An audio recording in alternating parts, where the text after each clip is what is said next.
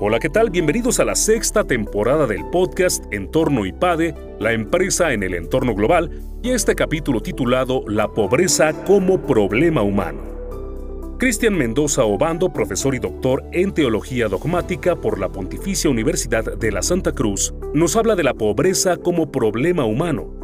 Él nos explica que en comunidades humanas como una familia o un grupo de amigos, un error no es definitivo. Puede cambiarse, ya que existe el perdón y hay modos de volver a empezar y también sobre todo a aprender. En una empresa ocurre algo muy similar, hay que generar riqueza racional, que es una apreciación de los talentos y el perdón de los errores de los demás. Vamos a aprender que entre todos se consigue un objetivo común.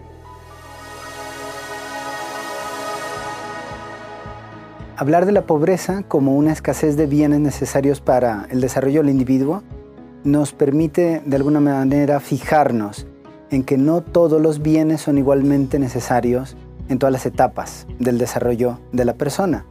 En muchos lugares el gran problema es la escasez de bienes materiales. Y se sabe que sin un mínimo de bienestar, las personas no pueden formar una familia, no pueden tampoco acceder a educación. Y por lo tanto, esa pobreza material pues es la raíz de una pobreza racional de una concepción de la vida. Pero al mismo tiempo sabemos que en sociedades ricas, desarrolladas, la pobreza verdadera no es material. De hecho, podríamos pensar que en muchas naciones la mayor parte de la población se ha desarrollado económicamente al punto que la verdadera pobreza es una falta de capacidad de relación dentro de la familia o con las personas de su entorno y por lo tanto la verdadera pobreza es de autoestima, de respeto, de mm, una apreciación de la mujer y esa pobreza es una pobreza muy difícil de erradicar. Y para erradicar una verdadera pobreza racional, muchas veces es importante pensar el porqué de nuestra vida. La pandemia nos ha demostrado que la pobreza material es muy dura porque muchas personas en países muy pobres han muerto, pero sobre todo nos ha demostrado que esa pobreza racional es lo que genera más miedo en el hombre la vida biológica no es la única vida, sino que hay también una vida en la familia, una vida en la cultura, una vida en la sociedad que trasciende al hombre. Y por eso es importante superar una pobreza espiritual, un por qué vivir. A mí me parece que después de la pandemia volveremos a hablar ciertamente de desarrollo económico, pero nos vamos a plantear mucho esa idea de decir cuál es nuestra riqueza espiritual, cuál es nuestra riqueza racional. Y esto es un reto muy difícil de afrontar hoy, porque vivimos en lo urgente, pero la respuesta a lo urgente no está en lo inmediato.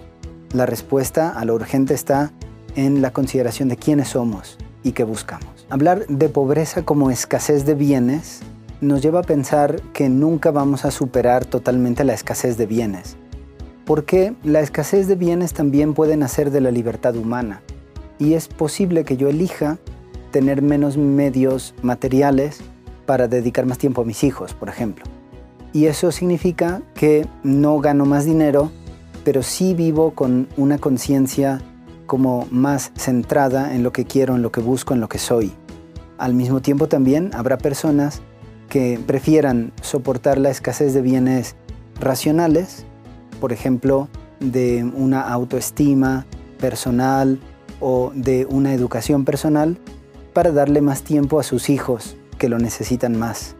Y por lo tanto hay personas muy sacrificadas en beneficio de otros.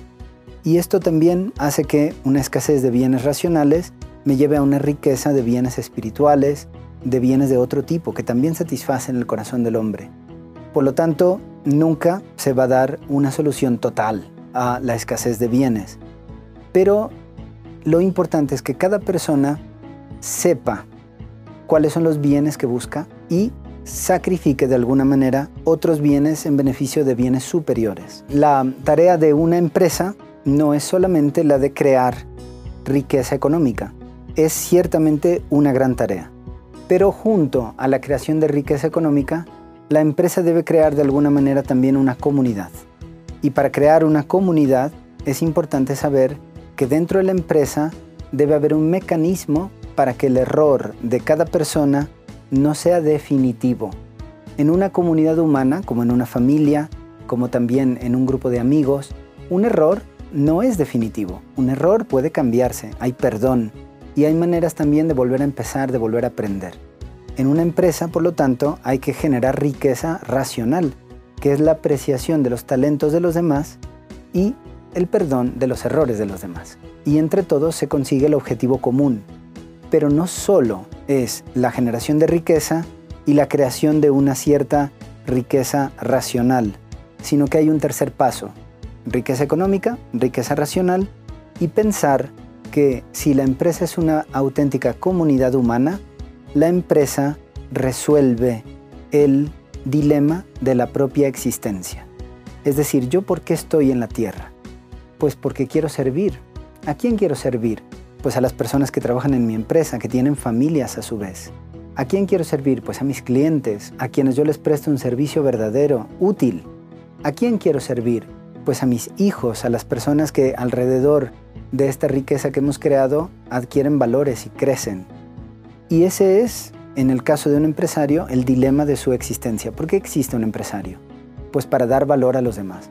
Valor económico, valor racional de autoestima, de aprecio y también un sentido de vida, un porqué, que es lo que se llama el propósito de la existencia. Muchas veces cuando hablamos sobre cómo involucrar a los empresarios en esa actividad de servicio, que es en el fondo una vocación, conviene recordar que al ser una vocación empresarial, significa un llamado. Un llamado por Dios, un llamado de la sociedad, un llamado de su misma familia a servir. Y por lo tanto es algo muy personal. Conviene, por tanto, detenerse en la vida de cada uno. Hay empresarios que viven porque su padre creó la empresa y ellos por querer a su padre pues siguen adelante con el negocio. Hay empresarios que es por su condición de vida, que han visto las necesidades de los agricultores y han decidido emprender proyectos agrícolas. Pero tiene que ser una respuesta de un porqué mío, personal. A mí siempre me ha gustado mucho la historia que cuenta el rabino de Londres, que falleció hace poco, Lord Jonathan Sachs, cuando una vez encontró a un joven que tendría unos 50 años. Y este joven de 50 años le explicó que cuando él era un muchacho, a los 19 años, emprendió una vuelta alrededor del mundo en su velero, como hacía la gente de alguna manera acaudalada allí en el Reino Unido. Y este joven se detuvo en India con su velero y encontró un niño pequeño, muy pobre, y que le tocó el corazón. Y este niño pequeño se le acercó y el joven inglés le preguntó, ¿qué quieres que te dé? Y el niño le dijo, yo quiero un lápiz, porque tengo una tarea que terminar. Y el inglés le dijo, no has entendido lo que te estoy preguntando, yo te puedo dar todo lo que quieras. Y el niño lo miró y le dijo, yo quiero un lápiz, porque es lo que necesito para terminar mi tarea. Lo golpeó tanto este evento a este joven inglés que 30 años más tarde, cuando estaba con el rabino de Londres, había creado 300 escuelas para niños pobres en el mundo, especialmente en la India. Y era una historia de vida, un porqué. Cada empresario debe preguntarse sobre su porqué, porque habrá un día en que se despierte y se pregunte si todo lo que ha hecho ha valido la pena. La pobreza es un tema apasionante porque nos habla de nuestra concepción de la riqueza. Y la pobreza, por tanto, tiene también una narrativa. ¿Quién es el pobre? Alguien que ha tenido mala suerte en la vida y por lo tanto ha nacido en una familia llena de violencia, donde no ha recibido educación, donde no ha tenido seguridad para trabajar, para emprender. O el pobre es una persona perezosa, desentendida, desenfadada. Si la narrativa de la pobreza es que el pobre es pobre porque quiere ser pobre, esto no genera ningún tipo de compasión. Si en cambio la narrativa de la pobreza es que el pobre es pobre porque ha tenido muy mala suerte, entonces tengo compasión, es decir, yo deseo ir con la persona pobre para que supere su pobreza. Y no es solamente una pobreza material, sobre todo es una pobreza racional, de concepción de tu propia vida. Y es una pobreza espiritual, de muchas personas que no tienen un horizonte de vida donde digan, todo lo que estoy haciendo tendrá un eco en la eternidad. Seguirán mis hijos, seguirán mis nietos, seguirá en la sociedad que estoy dejando atrás.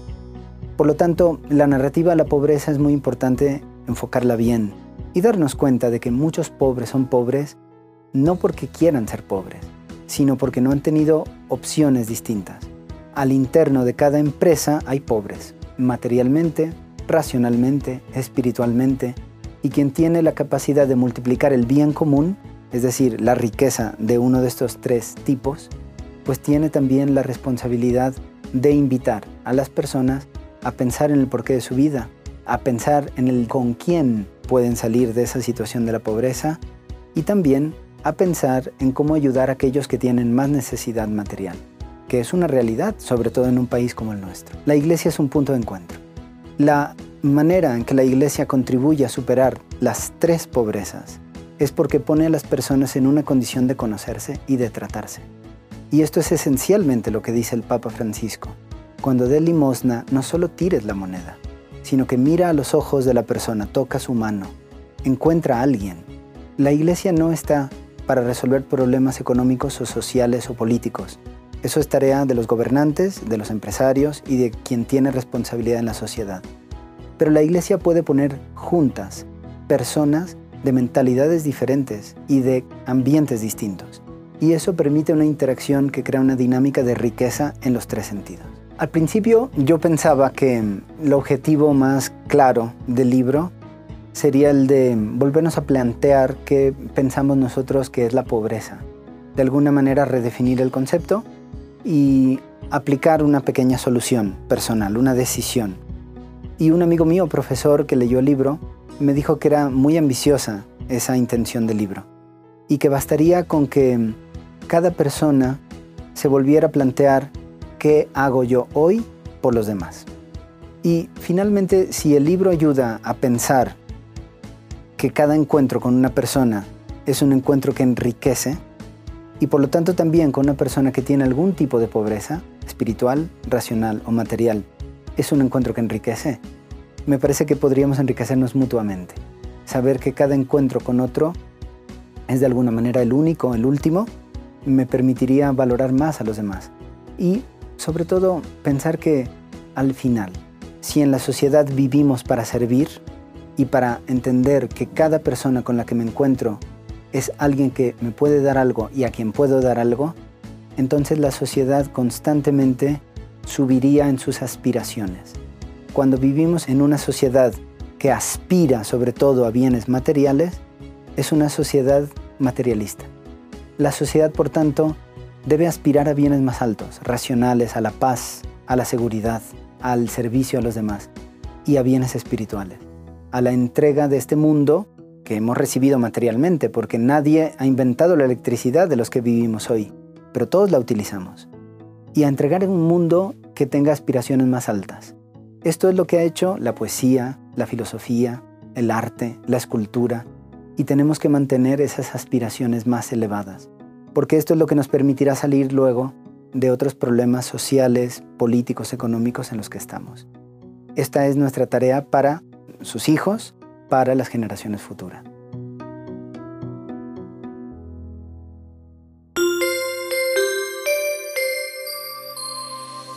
Te invitamos a suscribirte a nuestro canal de YouTube IPADE News Media y también a visitar ipade.mx diagonal blog.